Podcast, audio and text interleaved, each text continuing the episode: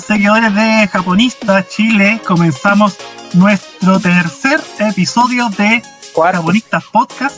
¿Tercero o cuarto? Creo, cu- creo que cuarto. ¿Cuarto ya? Sí. ¡Wow! Sí. Bueno, Sí. cuarto episodio, entonces ¿eh? es que uno pierde la noción del tiempo en cuarentena. ¿no? Entonces comenzamos nuestro cuarto episodio para hablar de la contingencia, actualidad, cultura japonesa desde el punto de vista de Japonista Chile.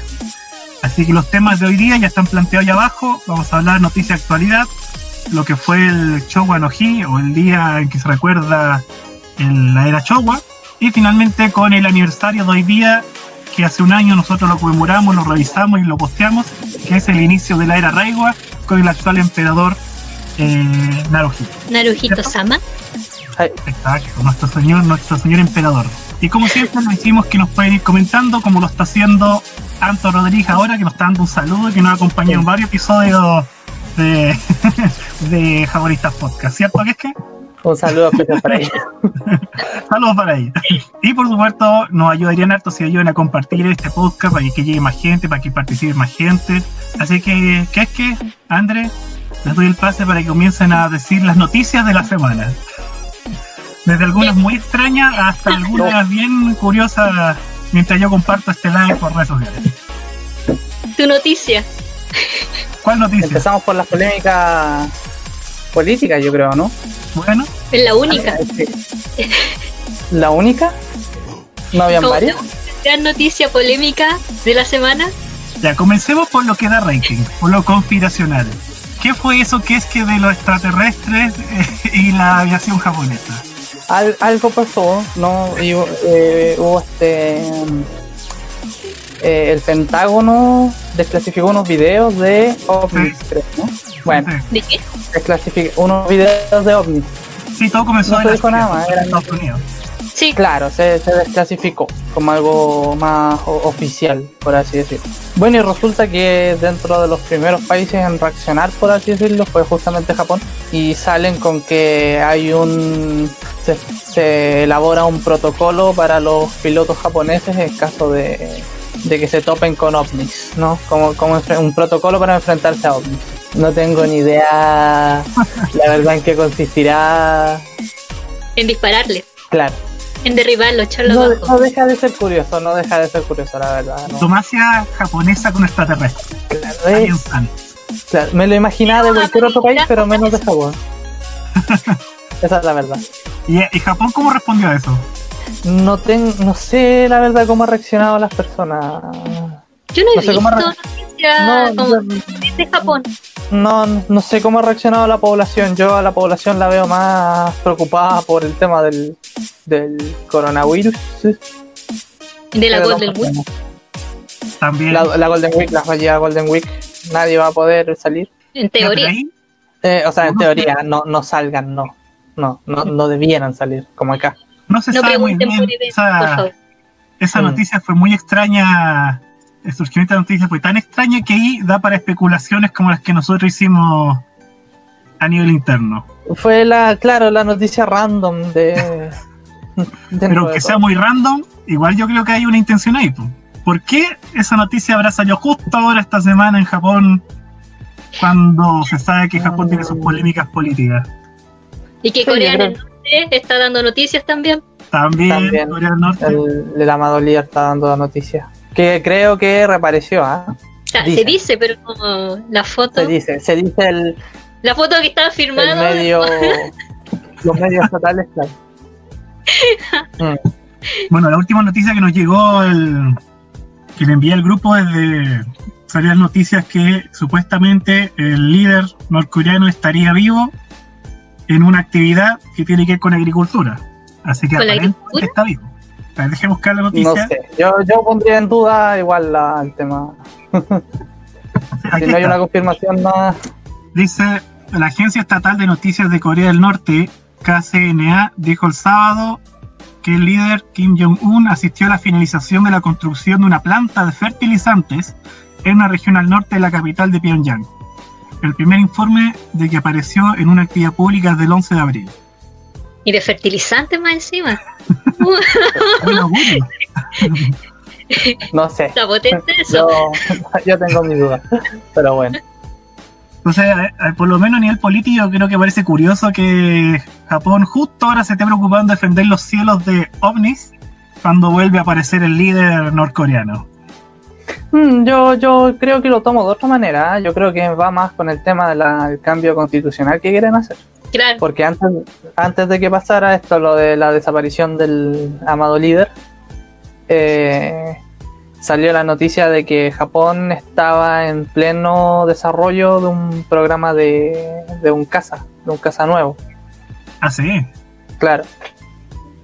Entonces, Ah. eh, yo creo que va más de la mano con eso y que hay una especie de... No, no voy a volver a... O sea, no, no, no voy a decir una vuelta a la carrera armamentística, pero... Hay algo ahí, hay algo. Están cambiando las políticas respecto a la... a pensarse como fuerzas de autodefensa. Mm. ¿Y no tenía Abe Shinzo algún tipo de relaciones con Irán? Me acuerdo, el año Sí. pasado.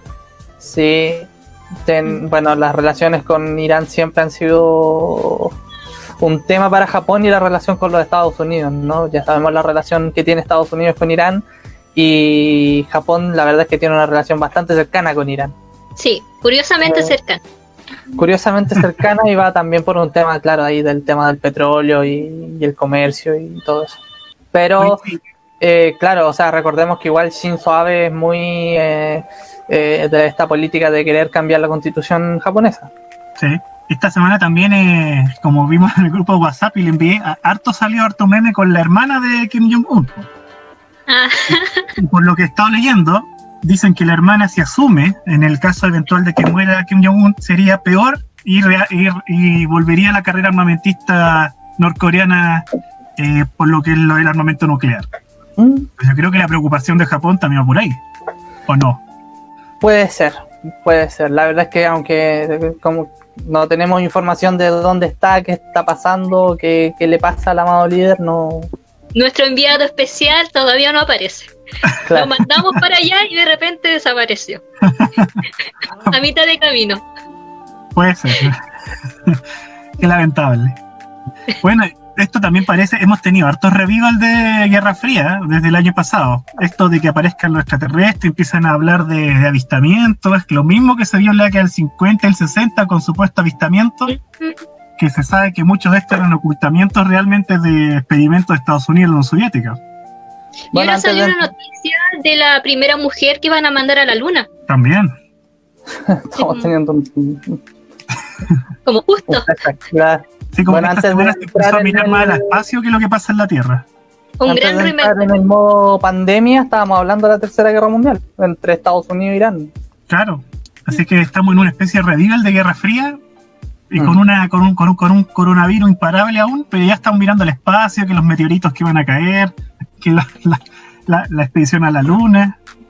A todo esto el, viaje- el viaje a la Luna se pospuso para el próximo año, o se corrió un año. Que iba, Se ¿te pospuso acuerdas? todo. Todo se pospuso. Que el próximo año se iba a hacer un viaje a la Luna, para llegar a la, por lo menos a la órbita de la Luna, y se pospuso un año más por el coronavirus. Para no contagiar a los a los que viven en la luna. Claro, a los lunáticos, para A contagiarlos.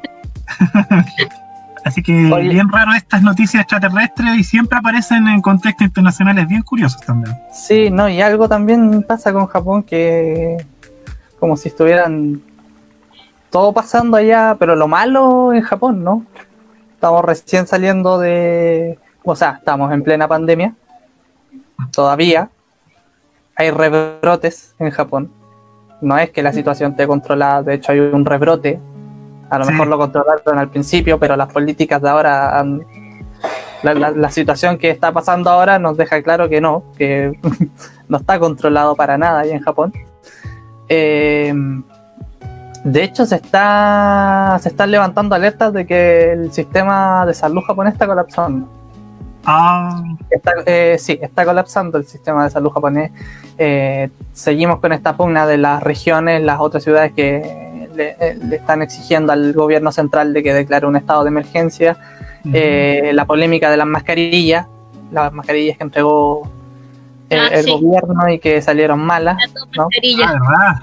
Claro. Y para la, la- la guinda sobre el pastel, eh, muchos rumores del próximo mega terremoto, mega tsunami que se viene para el norte de Japón.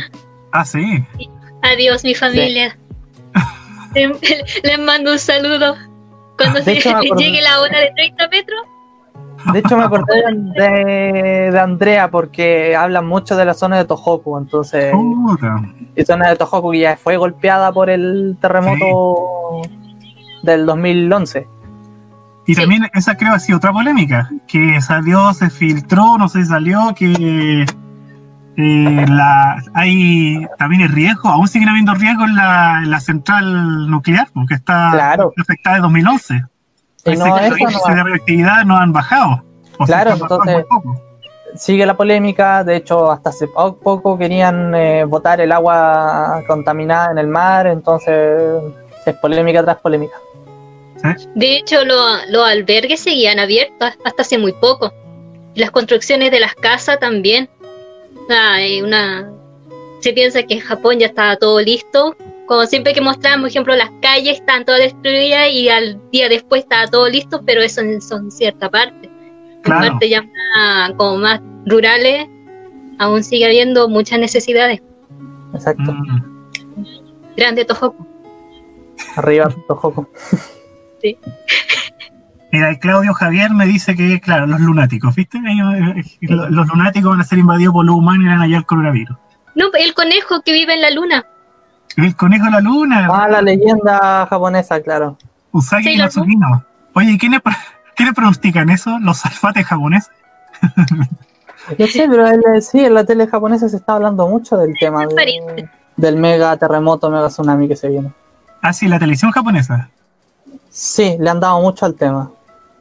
Ah, Que Bueno, para Vaya a saber uno, ahí qué, qué pasa, si querrán eh, quitarle un poco la atención al tema del virus, si realmente está pasando algo. oye, y, y- Chile también está en su, en su fecha de caducidad, ¿eh? porque acuérdate, cada 10, 15 años también un terremoto y ya estamos en los 10 años ya. Chuta, no sería nada entretenido la situación No. que está un terremoto. Ni Japón ni Chile ahora un terremoto, no sería nada. nadie, nadie, nadie. Pero esas son la- las polémicas ahí que están Hagan ocurriendo. su, hagan su Bueno, amago. si hay un terremoto en Japón nos afecta.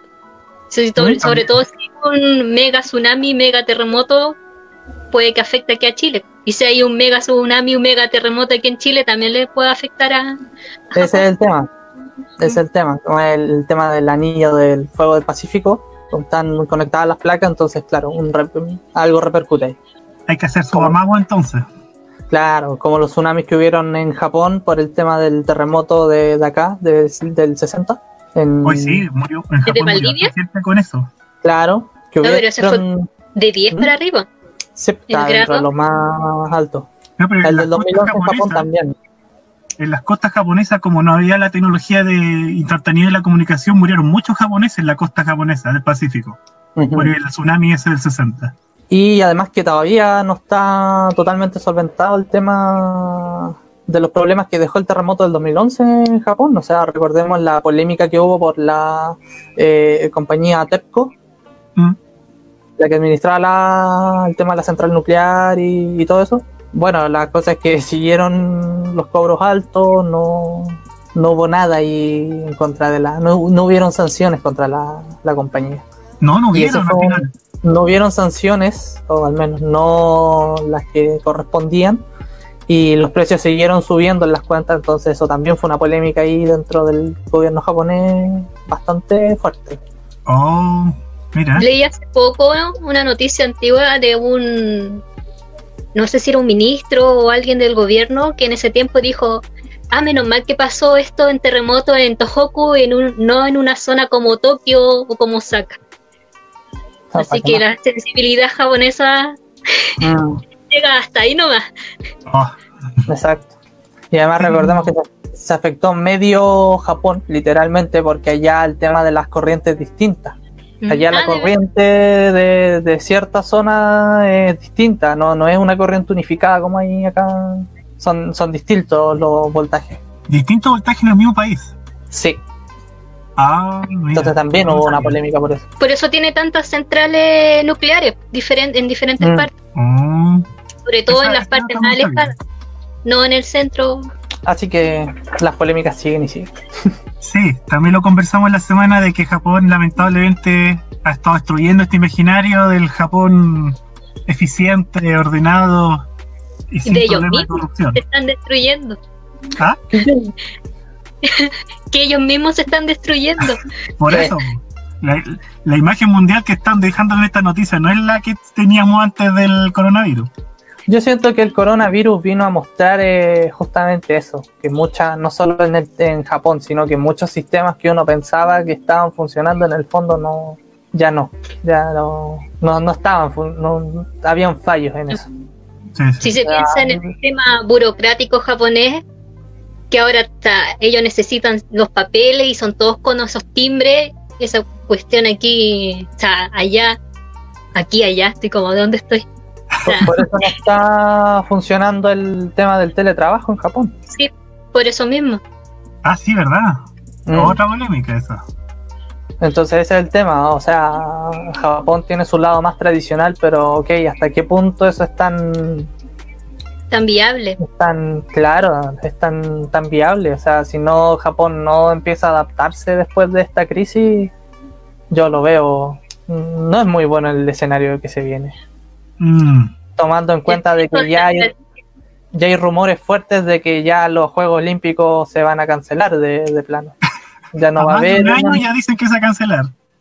Exactamente, o sea, desde la los mismos japoneses dicen, o sea, que el- si esta cosa no se controla de aquí al próximo año y tomando en cuenta cómo está la cosa, eh, el tema de los Juegos Olímpicos prácticamente es imposible hacerlo, no, no hay por dónde. se desmoralizó la política, la opinión política. Sí, Y ahí Ah, bueno, noticia ¿Mm? es que como están desconocido el virus, hay muchas posibilidades de error en las decisiones. claro. Sí, yo creo que sí. Eh, bueno, hay mucho, aquí en América, Donald Trump se ha mandado sus frases de oro, Bolsonaro, eh, Mm. entre un montón de líderes que sabemos aquí nuestro caso propio. Entonces, hay muchos ministros y líderes mundiales que se han mandado sus frases del oro por desconocimiento de cómo funciona esto también. Bueno, el, el mismo alcalde de Osaka, que Ah, dijo ¿verdad? que, Otra declaración. que quería separar el tema de que un día salieran las mujeres y el otro los hombres a comprar para que evitar los contagios, pero que, que las mujeres se demoraban mucho porque eran muy indecisas. Hubo polémica ahí también. Uno nunca se lo imaginaría de un... Es como de otra época, o sea, es de otra Es época. claro, es, es otra época. es- sí, es de otra época. De hecho, ese es como discurso de, de siglo XII, cuando le empezaron a quitar el, el, el- el matriarcado a las mujeres por lo mismo, porque como no eran eficientes para la guerra, dejémoselo a los hombres. pero muy desfasado. Sí. Está un Bueno, poquito, Japón- un poquito desfasado. un poquito desfasado. Mil Así años que de desfase nomás. Esas son las polémicas que tenemos hasta el momento en Japón. Sí. Pero la más Mm. extraña es la de los extraterrestres, sin duda, sin duda. duda. Y por supuesto, Sí, todavía estamos consternados. ¿Mm? En la semana se llenó de memes y que iban a llegar los Saiyajin, que iban a llegar los, los extraterrestres. Sí, y toda la cultura pop basada en alienígena de Japón. Bueno, pasamos entonces al, a uno de los temas bonitos de la semana, que Andrea ahí subido al Instagram, para los que revisan Instagram de Japonistas. El día 29 de abril se conmemoró el día Showa, una era importantísima del Japón contemporáneo del siglo XX, en el que tuvo muchos acontecimientos. Y ahí Andrea nos puso en el Instagram 10 imágenes, o 9, poniendo la portada, Sí. nueve acontecimientos importantes que nosotros los reconocimos, los conversamos y que están ahí numerados. Para empezar, uno polémico, para empezar seguir con la polémica, la primera foto que está ahí es el Japón ataca la base Pearl Harbor el 7 de diciembre del 41. Y Ujú. al día siguiente se le declara la guerra al Japón. ¿Qué es que tú que tienes como historiador ni que hay que tienes la memoria fresca? Estás haciendo trabajos de memoria. ¿Qué nos puedes contar de ese día? Tú que lo viviste. Sí, Ah, Yo que lo viví Claro. no, no, sí. Tú que viviste ese día. Cuéntanos. Estás Eh, investigando ese día. sí, en parte sí. 7 de diciembre de 1941, claro, el ataque japonés a Pearl Harbor, ¿no? Muy ya casi famoso, ¿no? Por la película también. Claro. Eh, hay otra película también japonesa, Tora, Tora, Tora, una coproducción japonesa-estadounidense. Esa no la he visto. Eh, es muy buena, es antigua. ¿sabes? Es la figura del almirante Yamamoto. Eh, bueno, el ataque por sorpresa a la base norteamericana. Tradicionalmente uno dice, ah, ok, aquí es cuando Estados Unidos entra efectivamente a la, a la Segunda Guerra Mundial. Recordemos que hasta ese momento la, la posición estadounidense era mantener una neutralidad. Eh, tras este ataque directo entre Estados Unidos a la Segunda Guerra Mundial, pero no es que Japón entre también a la Segunda Guerra Mundial. O sea, Japón eh, eh, ya estaba hace muchos años atrás en guerra. ¿no? Mm. Lo mismo el, el tema de las fechas. Uno tiende a pensar Segunda Guerra Mundial, claro, se inicia con la invasión alemana a Polonia, 1931, primero de septiembre. Claro. Pero Japón ya estaba en 1937 ya eh, invadiendo China, entonces el, el frente en Asia estaba mucho más extendido. Mm. Pero claro, el ataque japonés a Pearl Harbor significa la entrada de los Estados Unidos en la guerra y también significa la entrada de muchos otros países a la Segunda Guerra Mundial por este tema de las alianzas con Estados Unidos. Y aquí es donde se inicia la que se llama la Guerra del Pacífico, no, no la Guerra del Pacífico de acá, sino el, el Frente del Pacífico en la Segunda Guerra Mundial, que es el que ya conocemos todos, ¿no? Estados Unidos y los aliados contra el Imperio japonés, eh, este Imperio japonés que se expande rápidamente por, por Asia y Oceanía y que termina eh, finalmente en, en el lanzamiento de las bombas atómicas de Estados Mm. Unidos sobre Japón y la derrota final de Japón. Y la pregunta, la clásica pregunta que se han hecho muchos historiadores. La ¿Fue un error japonés haber ido atacado Pearl Harbor? ¿Debió haberlo hecho? ¿No debió haberlo hecho? ¿Pecó de ambicioso por querer atacar allá? Es interesante esa pregunta. Yo creo que desde una perspectiva muy de historiador eh, decimonónico, tradicionalista, eh, claro, uno lo puede tomar. El gran error de Japón fue atacar a Estados Unidos. Claro. Pero yo creo que esa también sería una visión muy occidentalizada. Y si lo vemos desde la perspectiva japonesa, al menos yo siento que Japón eh, siempre tuvo la eh, visión de que iba a perder la guerra. Ah, Así. sí. Japón, Jap- Japón sabía que Estados Unidos era un imperio grande, que con una capacidad de eh, una capacidad armamentística, una capacidad económica eh, mucho, mucho más superior a la que ellos tenían. Entonces Japón, claro, tiene esta visión de que nosotros tenemos que eh, reinar en Asia prácticamente, pero sí, van a la guerra con Estados Unidos con una visión casi suicida. ¿no? En el fondo es eh, el- eh, estaban en una condición de que, recordemos, Japón es una isla eh, volcánica, la tierra no es tan, las tierras de cultivo no son tan extensas, eh, hay una escasez de materia prima enorme y la única manera de obtener materia prima es a través de, de otro territorio. Ajá. Y en esa época estaba muy de moda el, el tema imperialista, sobre todo por el tema del petróleo. Japón necesitaba petróleo para alimentar su maquinaria de guerra. Entonces van a la guerra prácticamente porque ya no tienen otra opción y aún sabiendo de que Estados Unidos la- les iba a ganar la guerra. Pero de, de- de alguna manera los mandos japoneses quieren jugar a un poco a la suerte, ¿ok? Ataquemos a Estados Unidos y veamos cómo nos ve, cómo, cómo nos va, perdón. Siendo que el almirante Yamamoto ya tenía sus dudas. Sea, él desde el principio dijo, nosotros vamos a atacar a Estados Unidos y vamos a despertar a un gigante que está dormido. Claro. O sea, tarde o temprano, Estados- se sabía que se iban a enfrentar a Estados Unidos y Japón. Claro, o sea, es que el, el enfrentamiento era inminente. Ya hace muchos años que lo veían venir. El tema era cuándo y cómo. Mm.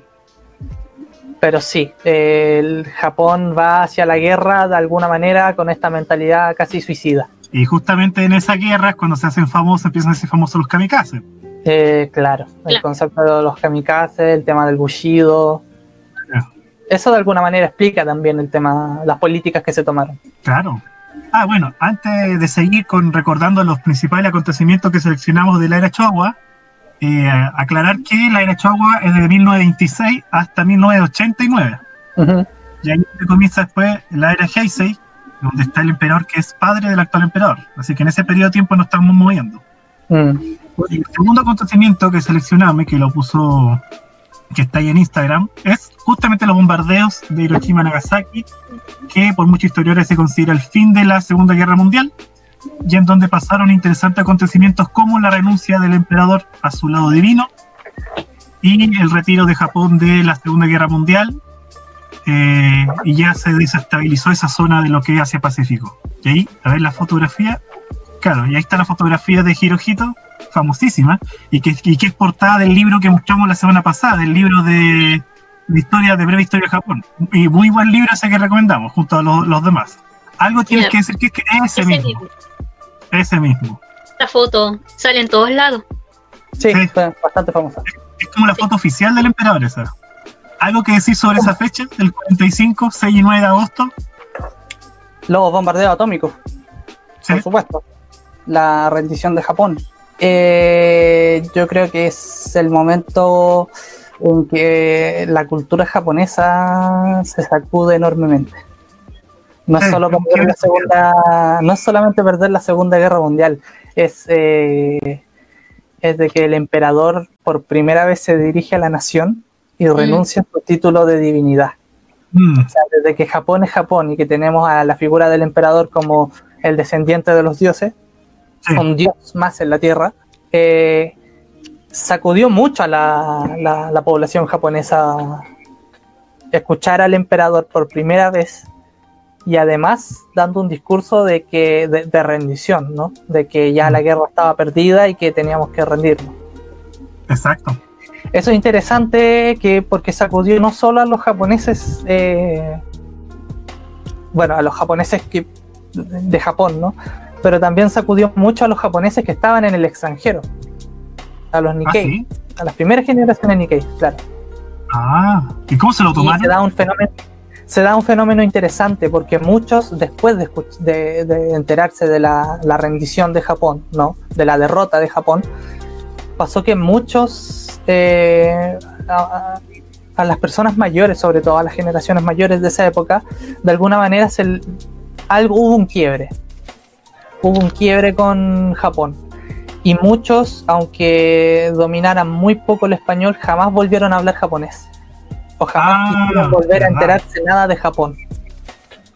¿no? Que hasta ese, hasta ese mismo día habían sido muy nacionalistas, muy eh, japoneses férreos, ¿no? Cuando escuchan el discurso del emperador en que ya la guerra termina y el Japón se rinde, eh, muchos dijeron, ok, ya no, nada con Japón, nunca más Japón. Y ahí justamente entra el tema de investigación de tu tesis y que Javier ahí nos recuerda. Mira. Ah, los campos de... Estar en campo de prisioneros. Justamente. Ese también es un tema bastante ahí sensible dentro de toda esa época. Claro. y justamente ese tema que está nombrando que es que es el que está investigando para su tesis, así que ojalá más adelante las tesis de tanto de que como la mía, la mía de imaginario, la que es que es de persecución, se publiquen más adelante para que tengan, para que vean que Chile tuvo sus roces lamentables con la comunidad japonesa en Chile. Sí, y bastante directo, la verdad. Oh. Por lo último que, he podido investigar. Oye, ¿qué es que puedes hacer un spoiler de eso, de la persecución en Chile? Porque mira, Claudio está preguntando acá en Chile. ¿La persecución? Podemos hacer un adelanto. Claro. Lo golpeaste con la noticia. ¿Un mm. abstract? Sí, efectivamente hubo persecución de los japoneses en Chile. Eh, yo creo que ese es mi gran tema. ¿No? Mi gran tema de estudio, tanto en la tesis, en la U, como en japonistas también. Eh, es una de las cosas que me quiero dedicar yo, de hecho, futuro. Pero sí hubo una persecución a la población japonesa en Chile. Eh, una persecución que no solo se da en el contexto chileno, se da en el contexto eh, latinoamericano en general. Mm. Y mm. Eh, efectivamente hay campos de relegación que se les llaman acá en Chile. Eh, yo tengo contado hasta el momento unos 20 campos de relegación en todo Chile. 20. 20 Wow. campos de relegación en todo Chile. Eh, bien, pero no tanto. Sí. Probablemente hayan más, no lo sé. O quizás sean esos. Eh, existieron las listas negras, ¿no? Eh, de los japoneses peligrosos, por así llamarlo. Y eh, es muy famoso también la figura del Departamento 50 últimamente. El Departamento 50 de la Policía de Investigaciones que eh, últimamente se ha hecho más conocido por un tema de que, bueno, la labor que tenían, que era investigar a los nazis que estuvieran acá, a los espías nazis, pero resulta que el Departamento 50 tiene eh, también otra división que es solamente para cazar japoneses. O sea, literalmente cazaban japoneses. Y los investigaban. Eso está a cargo de la PDI. Claro, la Policía de Investigaciones de la época. Mira. ¿Y has tenido, has tenido la posibilidad de consultar esos archivos o no? Eh, sí, tengo los... te- Las fuentes. logré acceder a la, a la- bueno, los cuadernos que los desclasificaron ellos, ¿Ya? pero también tengo la, no sé si estará completa, pero es la lista negra de japoneses en Chile. Mira. Ah, y los años, ¿qué es qué? Ahí pregunta Claudio los años, para tener más o menos una- un margen. Claro, la, la Chile era neutral en un principio, de alguna manera. eh, Chile siempre estuvo en el limbo, por así decirlo. Había mucha presión estadounidense. Recordemos que en esa época Chile estaba dependía de, de Estados Unidos económicamente. Bueno, en cierta parte todavía, pero en esa época más. Y Estados Unidos tenía una injerencia mucho mayor en, en la política chilena pero al mismo tiempo Chile también simpatizaba mucho con lo que era eh, eh, la Alemania nazi. No recordemos aquí la, la colonia alemana muy importante, muy influyente, y muchos de la colonia alemana eran nazis. Y que hubo un partido nazi incluso que duró Hubo un poco. partido nazi también, eh, Jorge von Mares. Eh, y también con la colonia alemana, y bueno, en la colonia alemana era eh, mucha muchos eh, grupos fascistas, ¿no? Entonces, claro, Japón, o sea, eh, Chile, perdón, eh, tiene una actitud de alguna manera al principio neutral con, con el tema de la guerra. Eh, aquí están comentando los, eh, estaban poniendo los comentarios de que Alemania hundió un barco chileno, claro, o sea, el, el Tolten. De hecho, fue Sí. Estados Unidos el que hundió el Tolten. Y hay un tema ahí porque no se sabe por qué se hundió efectivamente, o sea, si fue un accidente o fue algo eh, premeditado. Pero desde el día 1, desde que ocurre el, el ataque a Pearl Harbor, 1941, en Chile ya se empieza eh, casi de inmediato, junto con los otros países latinoamericanos, a, a evaluar estas políticas para eh, perseguir a los japoneses, por presión Mm. estadounidense, por supuesto. Y Exacto. básicamente es eso, ya desde 1942 que se empieza a estudiar esta posibilidad, 1943 se hace efectivo, se, se, se, declara, eh, se declaran los primeros decretos ley y ya todo lo que es el año 1943 a 1945 efectivamente se da esta persecución a los japoneses. Mm. Ahora, claro, es interesante pensar de que, y eso yo lo, lo uno de inmediato con tu tesis, eh, hay antecedentes de antes. Sí, sí. O sea, que en Latinoamérica, en Latinoamérica se haya perseguido a la población japonesa tan rápido y de una manera tan efectiva, eh, eso te dice que no es algo que fue de la noche a la mañana, era algo que se tenía pensado desde hace mucho. Claro, claro. Y recordando tu, tu tesis, eh, aquí la visión que se tenía de la inmigración japonesa en un principio no era de las mejores. Mm. De hecho, se quería prohibir. Y justamente estas políticas de la guerra, o sea, hubo una paranoia total sobre el tema de, de que los japoneses eran espías, cosa que nunca se probó, nunca se dieron, nunca se dieron casos de, de espionaje japonés efectivamente. Eh, sirvió de alguna manera, y aunque suene muy feo, pero así fue, fue para limpiar a Latinoamérica de japoneses. Los Claro. latinoamericanos querían deshacerse de su población la- eh, japonesa y la deportaron, la enviaron a Estados Unidos y llegando a Estados Unidos eh, pasó que mm, fueron a estos campos de concentración. Pero aquí sí hubieron campos de relegación, no a la magnitud de Estados Unidos, pero hubieron. ¿Cuánto duraron estos campos de relegación aquí en Chile? En Chile se dieron desde 1943 de forma más, eh, más extensa hasta 1945, que es el fin de la guerra. Oye, y el otro dato anecdótico, ya que aquí parece que a la gente le gusta estos datos anecdóticos de, de, Japón y Chile en la Segunda Guerra. Yo en el colegio también piden harto estos datos. Y que va a salir en un. Va a salir en dos episodios más de Barrio Japonista, cuando fuimos al Parque Balmaceda, ¿te acuerdas qué es que? Claro. Y que ahí se inauguró el primer jardín japonés de Chile, estuvo ahí, y que se inauguró a finales de la década del 20, en el 30, y duró hasta finales del 47. Ah, ¿y donde destruyeron los, los Sakura? Exactamente. Y ese jardín, por como se cortaba la relación Chile-Japón, quedó en el olvido, los Sakura comenzaron a morirse, hasta que le cambiaron el nombre a Parque Gran Bretaña. Gran Bretaña. Y actualmente el Parque Balmaceda, donde está el jardín literario, donde está el, el monumento a la aviación, de ahí hacia abajo. Uh -huh. Así que también un vestigio de lo que, cómo fueron Sí. las lamentables relaciones Chile-Japón en la década del 40.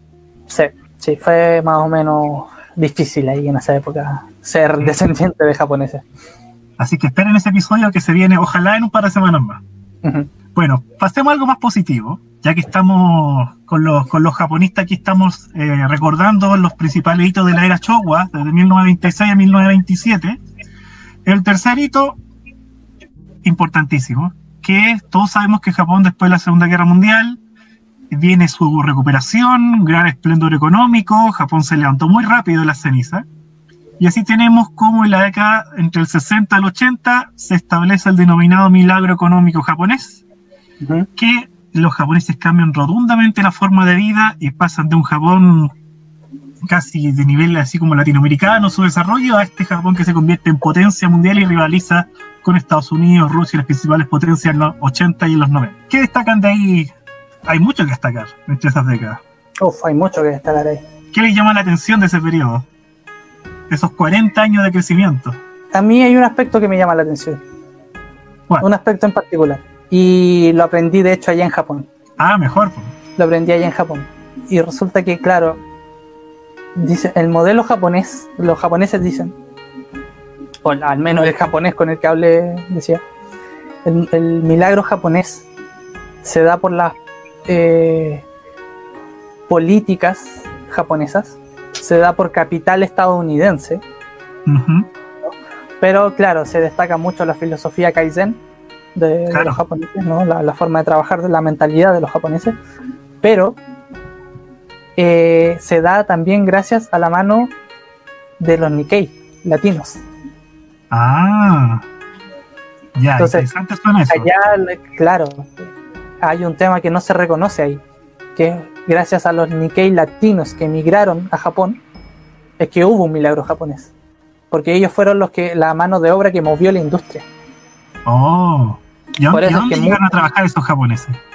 En muchas zonas, eh, en las fábricas o eh, en la industria que está prácticamente al interior de Japón, ¿Ya? ¿no? Yo recuerdo que estábamos cerca de la zona de Nagoya y muchos pueblos, eh, muchas, muchas ciudades eh, que están... eh, eh, son estas ciudades pequeñas, ¿no? Que nacen eh, primero como pueblos o como villas de los trabajadores de cierta industria, ¿no? Se pone una industria, se pone una fábrica y alrededor crece una, una villa de los trabajadores Ajá.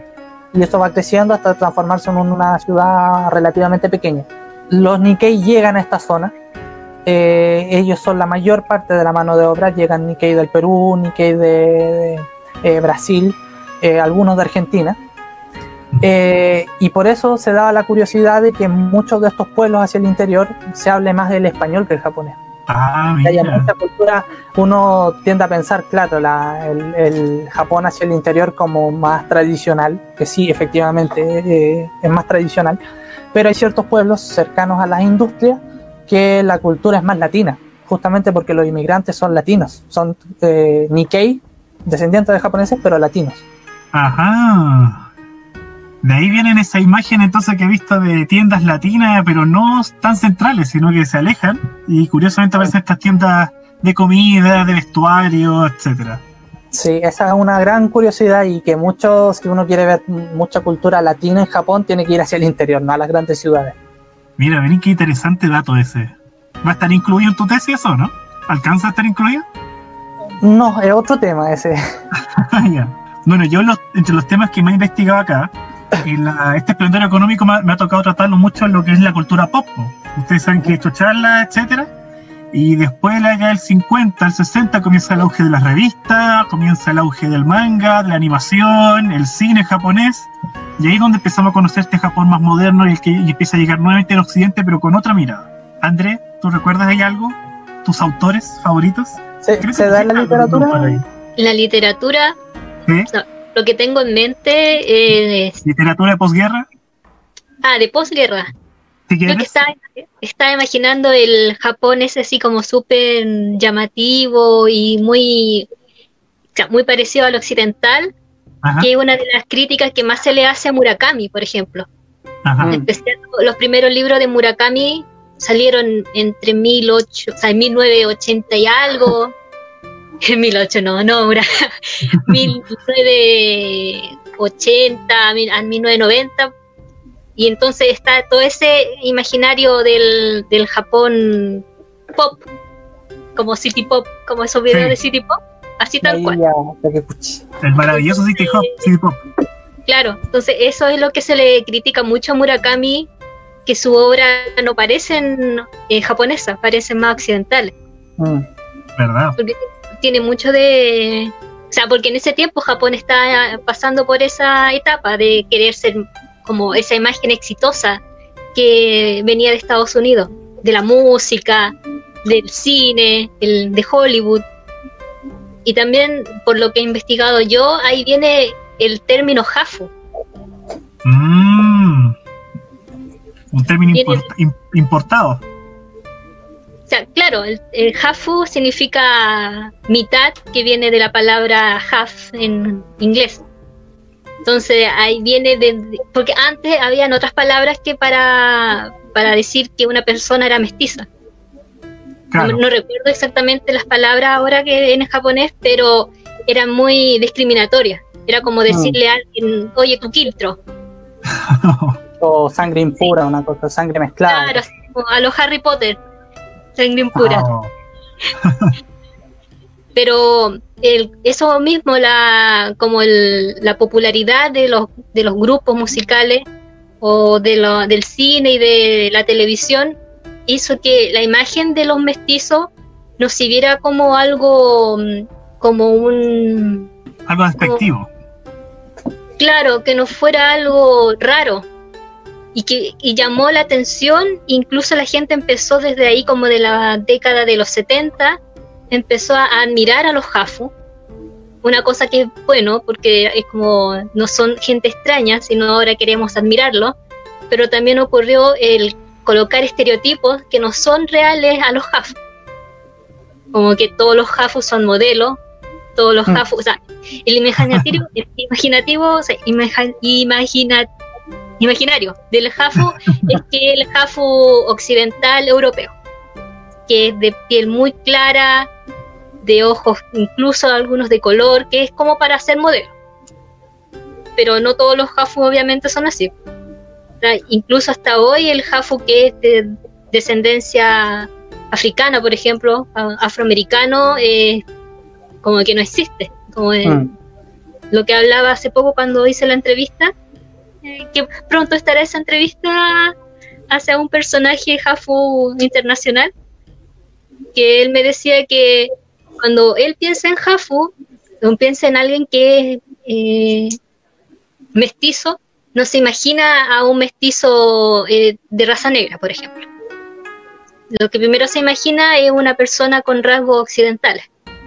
Claro. Y, eso es algo que, y eso es algo que debe cambiar en la mentalidad japonesa, claramente. Veo un gran futuro en ti, Andrea. en general, siempre dicen eso así como, ay, es mezcla japonés-occidental, ah, tiene que salir bonito. así.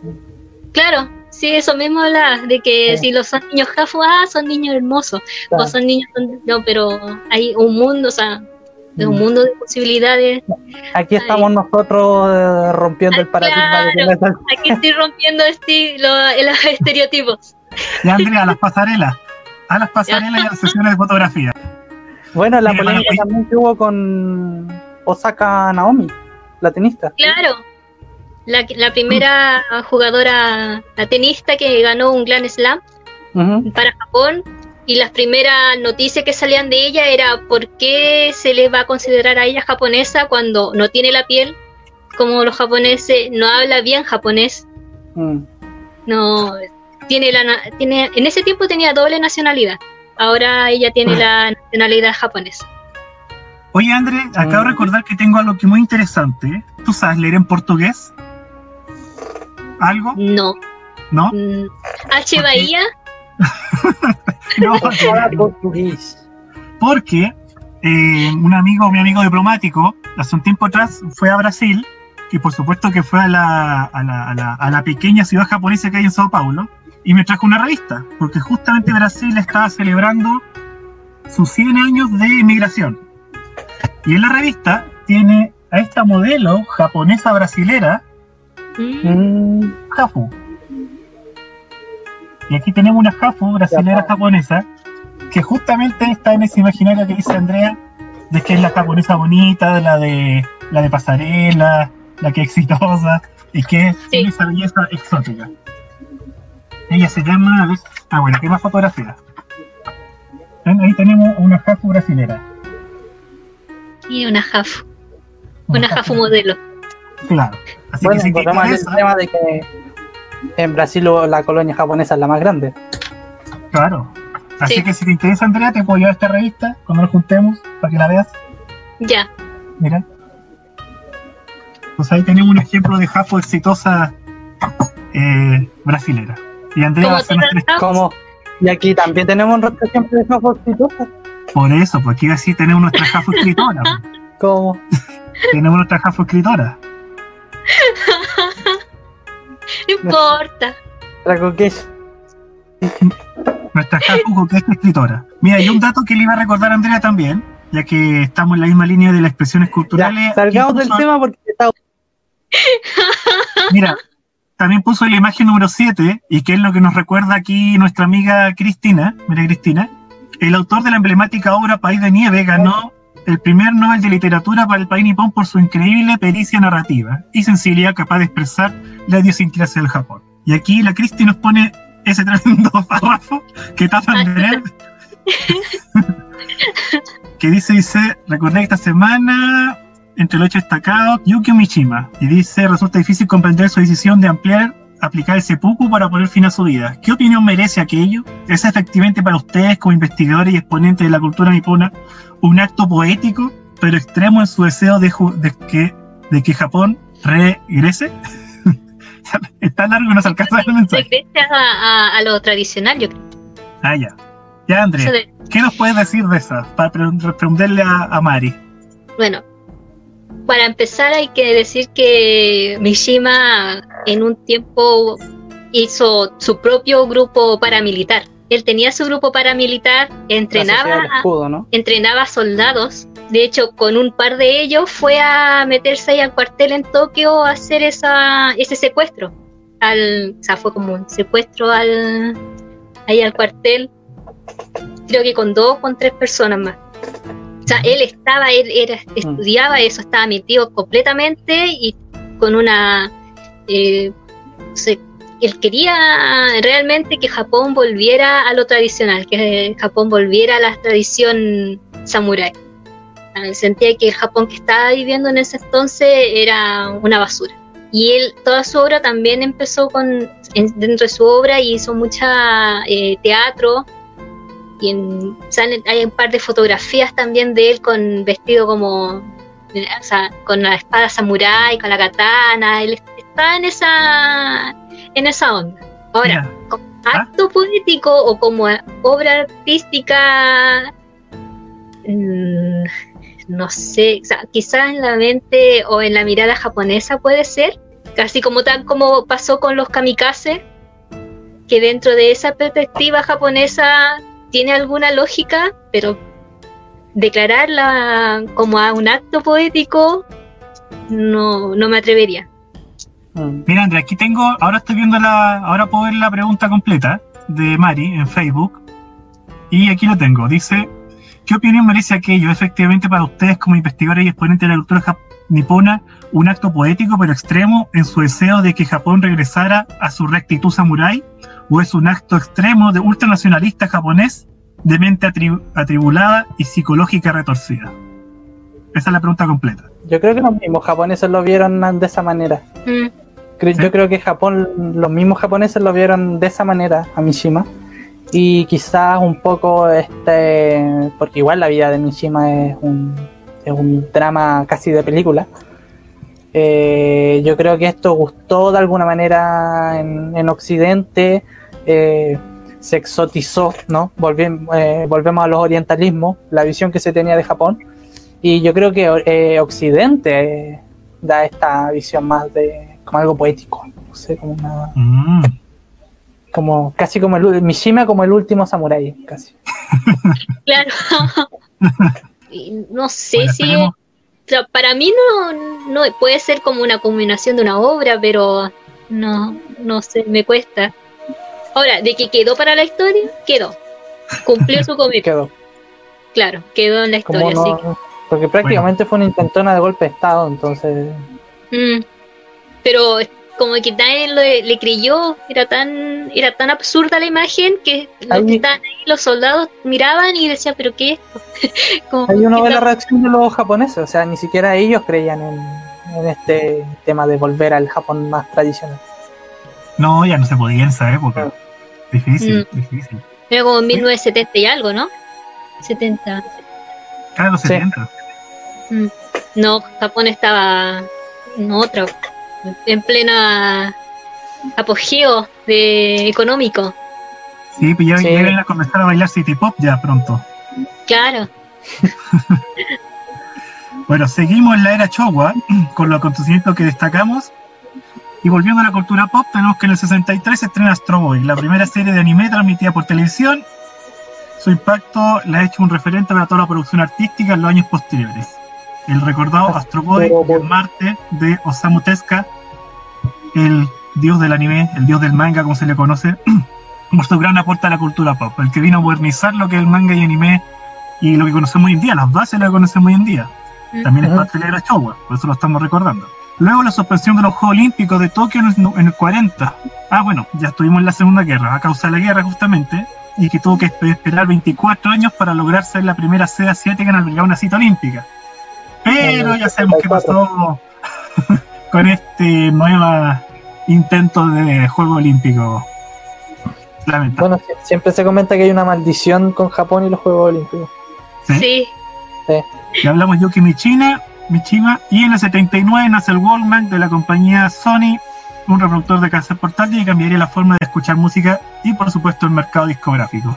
Sony y su grande aporte a nivel eh, electrónico y musical a nivel mundial. Bueno, y si nos ponemos también más, volvemos a la cultura pop, en el 80 tenemos el auge de Nintendo y la de los videojuegos desde Oriente, y Sony después ataca en los 90 con la PlayStation, que hasta el día de hoy está vigente también, por supuesto. Y hoy el Shinkansen, ¿se me pasó o no lo vi? Se te, pasó. rápido. Se te pasó. Buen chiste. sí, pasó tan rápido que ni lo vi el Shinkansen. Ahí está. Está en Osaka ya. La línea Tokaido de Shinkansen hizo su debut en el 64, conectando las ciudades de Tokio y Osaka. Es considerada una obra maestra de la ingeniería mundial y uno de los símbolos de la economía próspera del Japón Showa. Alcancé el Shinkansen.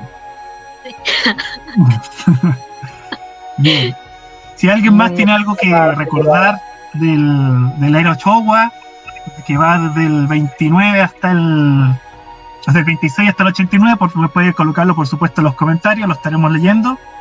Y último tema que teníamos para hoy día era que hoy día 1 de mayo se conmemora el primer año de la era Reiwa. Esta era que promovía, que promueve la paz y la armonía. Que promovía, como que ya. Perdón, soy señor emperador. esta era que promete armonía y paz mundial con estos discursos eh, si uno lee entre líneas de los comentarios de, de Narujito, uno lee entre líneas varios temas políticos y de contingencia, pero ¿qué le ha parecido este primer año de Reiwa en Japón? No queremos la guerra ya. Le tocó pesado a Narujito. Narujito Sí. Sí. Hoy día Oye, subió, para, para que la gente, espera, para que la gente no se confunda, nos saltamos una era. Eh, estábamos hablando de la era Showa, claro, que Mm. termina en el después viene 89. la era Heisei Hey, sí. y ahora viene la era Exacto. Hey. Estuvimos Showa del 26 al 89, Heisei del 89 al 2019, y ahora está con Reiwa, Reiwa, un año llevamos recién. Un año cumplimos. Y nosotros que teníamos harta fe de que íbamos a estar eh, casi reporteando los Juegos Olímpicos a esta altura, muy latinos, Ya, pero ¿para qué? ¿Pa' qué? íbamos a estar con el llorar. libro, haciendo giras a lo largo de Chile con el libro. Kokoro Itai. Qué corita, eh. Oye, alguien subió una noticia hoy día del emperador. Hoy día hizo un discurso, no la alcancé a leer la noticia. ¿Alguien la leyó? ¿El emperador hoy día? Sí, hoy hizo un acto de Reiwa, un año o no. Yo vi que Hubo un acto, pero muy. rito, el Muy rito ahí, chintoísta. Ah, verdad. Aquí lo Sí. encontré. Dice el emperador del Japón realizó en la mañana de hoy, bueno, ya ayer en Japón, en los santuarios del Palacio Imperial un ritual Chunsai. A su entrada al complejo en el automóvil oficial se puede observar cómo el emperador llevaba una mascarilla y se encontraba separado del conductor a través de un cristal, por coronavirus, por supuesto. estaban Además, a diferencia de otras resguardos. ocasiones, Están tomando los resguardos. Claro, resguardo. Además, a diferencia de otra ocasión, el emperador ha viajado sin la compañía del personal de la Casa Imperial. Durante el trayecto, el emperador saludó desde el vehículo a los ciudadanos que agradecían al monarca sus oraciones. El ritual Chunsai se realiza los días 1, 11 y 21 de cada mes para pedir a los kamis del shintoísmo la protección y armonía entre el pueblo japonés. O sea, tenía un mayor simbolismo e importancia que fuera hoy día esa ceremonia. No podía faltar entonces. Tenía que En el fondo, hacer. Claro, en el fondo le fue a rezar a los, a los kami y a las deidades para, para este Japón se cubre rápido de, de la pandemia. Hubo una ceremonia también dentro de estos días, en Todaiji, ¿Sobre? Nara, por, eh, eh, para eh, rezar hacia el coronavirus. O sea, no para que se controle el coronavirus. No, no, no, rezar al coronavirus. Para, que se acabe la crisis del coronavirus. El Ah, nuevo Coronavirus mi. Claro. Bueno, eh, con, con esto del virus también volvió a surgir eh, la figura mitológica de la ¿Cómo se yokai. llamaba? ¿ah? ¿Cómo se La- llama este yokai? para las pestes. El. Amaví. Exacto. También subimos, se subió una harta imagen del Amaví. Mm, Y Andrés, cuéntale a los que no conocen los yokai y el Amaví, ¿de qué se trata el Amaví? La Mabi es un yokai que apareció en la época de Edo, en un tiempo en, en que había, creo que estaba ocurriendo algo como una peste en esos tiempos, no sé, Parece. pero creo que sí. Y salió, salió del mar una criatura parecida a una sirenita, pero que tiene tres colas, tres colas, y tiene de nariz, no tiene nariz, tiene como una, es- ¿cómo se llama?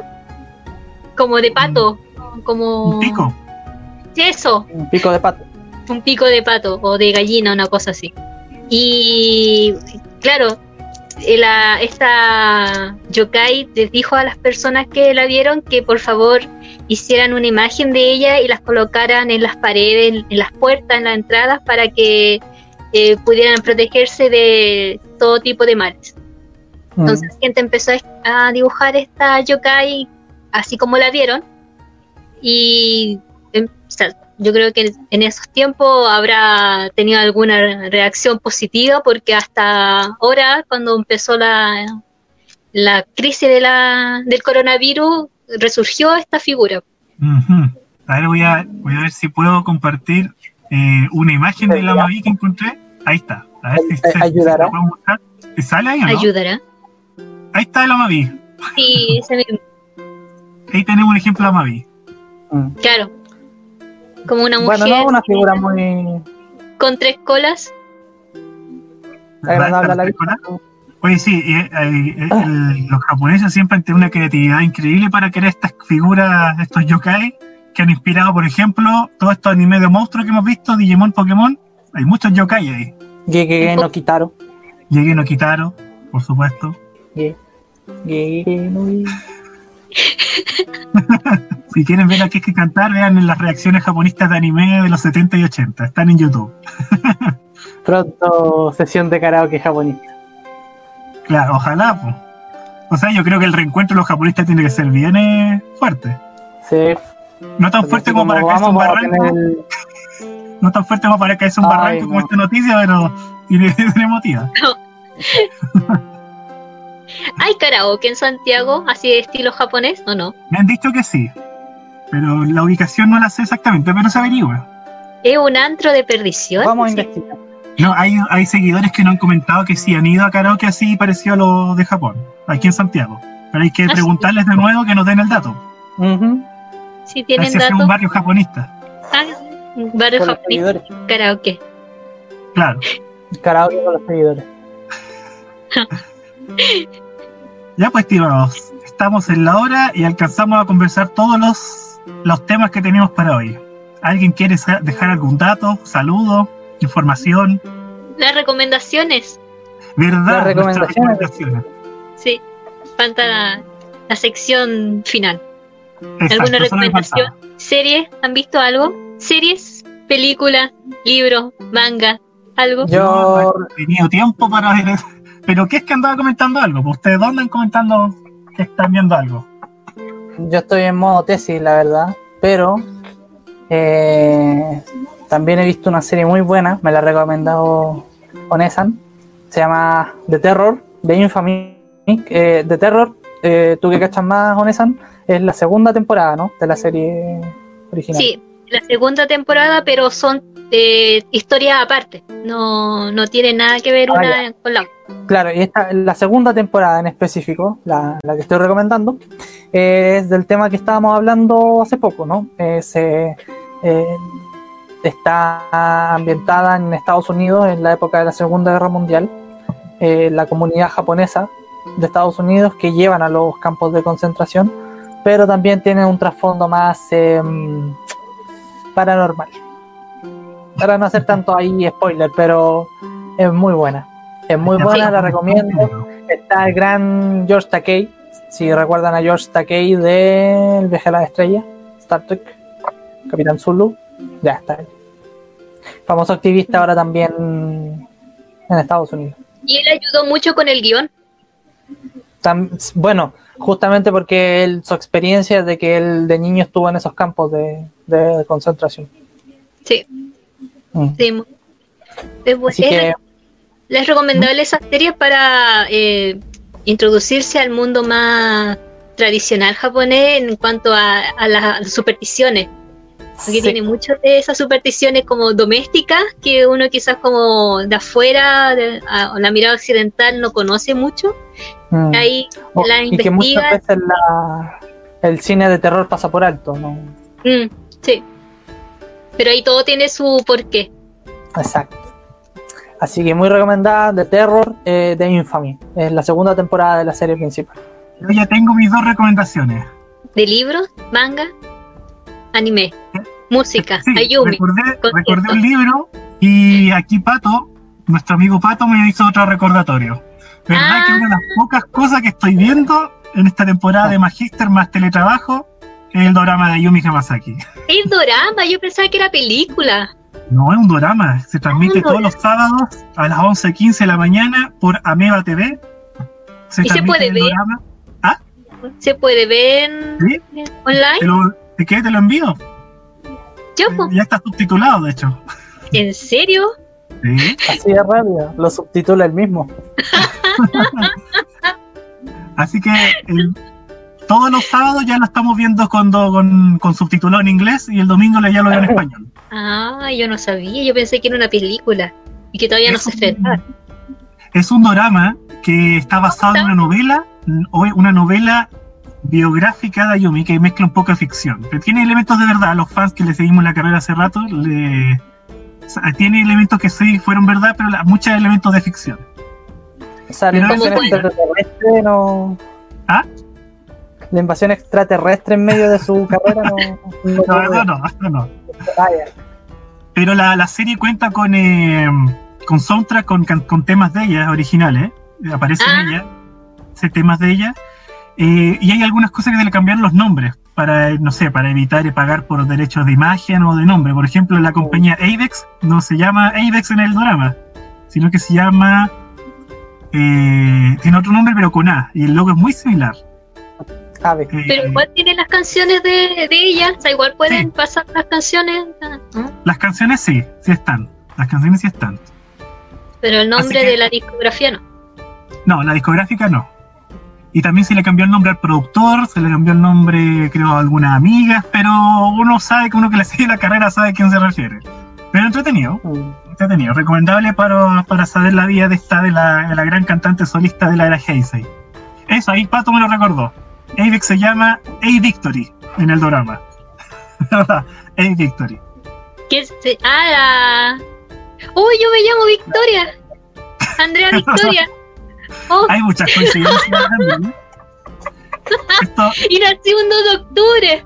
hay muchas coincidencias aquí, Ayumi, con la Andrea. La. Vamos a tener que analizar eso más adelante. Vamos a tener que analizar. Es lo que hay, es lo que quedó de Ayumi. Está. ¿Verdad? Y el, y, el, y el productor, Max Matsura, se llama Max Massa. ¿Verdad? Mira tú, no voy a comentar nada. Bueno, y la segunda recomendación, llegué que es que estaba hablando de, me acordé de, de la persecución a japonesa. Hay un autor, que un, autor un, un- un cientista político chileno que ha investigado ese tema también previamente, que es el profesor César Ross. Mm. ¿Te has topado con su escrito, que es que? Sí, más de inmigración. Exacto. Y yo el año pasado tuve la oportunidad de comprar uno de sus libros de ediciones LOM, eh, que es este. ¿Qué pasó con las, las relaciones Chile-Japón entre el 73 y el 89? Así que César Ross escribió este libro en donde desmenuza y analiza las relaciones diplomáticas entre Chile y Japón entre este eh, periodo de Chile. ¿De Los qué editorial es? Editorial LOM. Ahí está, Ah, ahí está. Lom. Exacto. Así que esta es la recomendación mía, un drama de Ayumi y el libro de César. Ah, lo tienes, muy bien. Muy bien. Es que este, este me lo prestó Yukiko-san. Yukiko-san, le mando un saludo cariñoso. Ah, Yo tengo que devolver los libros para solo el viaje y la cuarentena, entonces están ahí los libros. Apenas pase todo esto, voy a entregarte los libros. Un saludo a Yukiko-san. Eh, Rumori Studio también. Rumimono. Un saludo a Rumimono. Ruimono, Rumimono. ¿Alguien, ¿Alguien falta, Andrés? ¿Tus recomendaciones? Ya que hablamos de Mishima, voy a recomendar Confesiones de una máscara.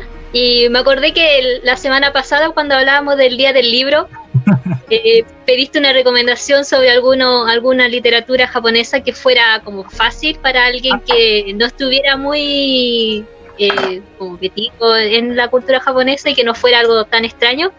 ¿O para escolares? Claro, y creo que Confesiones de una máscara, siendo eh, de una. ¿De qué año fue? ¿Como del 70 y algo? No, 49 estoy leyendo. Para ser de, de esos años, eh, se puede leer muy fácil. Es una obra casi autobiográfica de, de, de Mishima. Y sí, creo que es una buena recomendación para, para estos días de coronavirus. ¿Pero no era una recomendación para escolares? ¿Para gente que quería acercarse a la literatura? Por eso, que están todos los escolares sin clase ahora. Ah, ya, ya. Que todo calza, todo tiene conexión. Exacto. Como Ayumi y Andrea. Oye, sí. Qué terrible Todo- eso. Todo Vamos a hacer una calza. investigación interna de eso. Vamos a investigar eso. Sí. Vamos a hacer una tesis de eso. ¿Con qué? No es de Tohoku, ¿cierto? ¿A dónde nació? Eh, en. Fukuoka. Ya, colmo ya que fuera de. Es de Fukuoka. Tohoku. No, del sur de Japón, del sur de Japón. Ah, Ya sería mucho ya. Sí. Ya, entonces hemos terminado con las recomendaciones. no sé si Andrea después va a subir nuestras recomendaciones como siempre al Instagram para que el que se las perdió quiera tenerlas resumidamente las vea ahí. Así que como siempre agradecemos a quienes nos acompañaron en este cuarto episodio, a Claudio Javier, a Pato, a Mari, quien más se me Ah, Felipe Torres también participó. Y Anto, que fue la primera que nos mandó el hola. ah, y Romy, y Romy también. Así que muchas gracias y nos vemos, esperemos, el próximo viernes en un nuevo episodio de Japonistas Podcast. Estamos vivos. También. Si no nos han llevado los ovnis. ¿verdad? Los ovnis japoneses. Subarashi. Ya, chao. Arigato.